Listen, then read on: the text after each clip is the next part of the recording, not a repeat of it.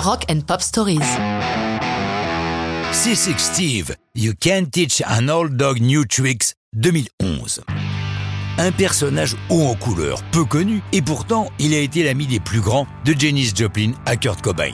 Si ces deux-là font partie de la triste tribu des 27, lui est né en 47 ou en 41 ou en 51 selon les biographies. Et malgré une vie à bourlinguer à travers le monde, ce beau barbu californien se porte comme un charme, tout comme son répertoire marqué par le blues. Dès l'enfance, il a la musique en héritage puisque son père est un pianiste de boogie-woogie.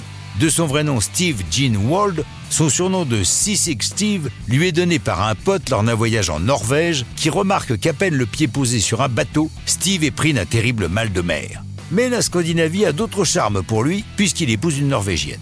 Il se produit partout en Europe sans qu'aucune trace discographique n'en soit le témoin. Il faut attendre son retour au pays, au début des années 90, pour que les choses changent. Il a la bonne idée de s'installer à Seattle et croise la route du mouvement grunge car il a monté son propre studio et de nombreux jeunes groupes viennent enregistrer chez lui.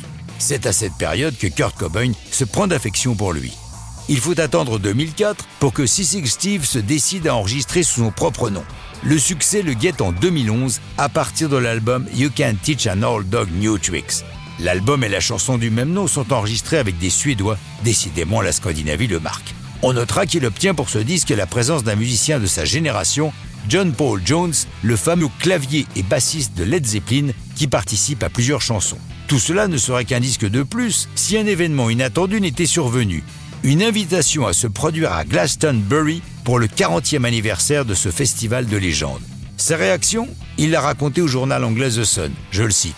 Ils m'ont dit que j'allais jouer sur la scène principale devant 100 000 personnes, ce qui s'est effectivement produit. J'ai raccroché, j'étais pas mal bourré et j'ai commencé à délirer en me disant qu'il faudrait que je m'achète de nouvelles fringues. Peut-être que j'amène un invité prestigieux en guest star et même éventuellement un light show.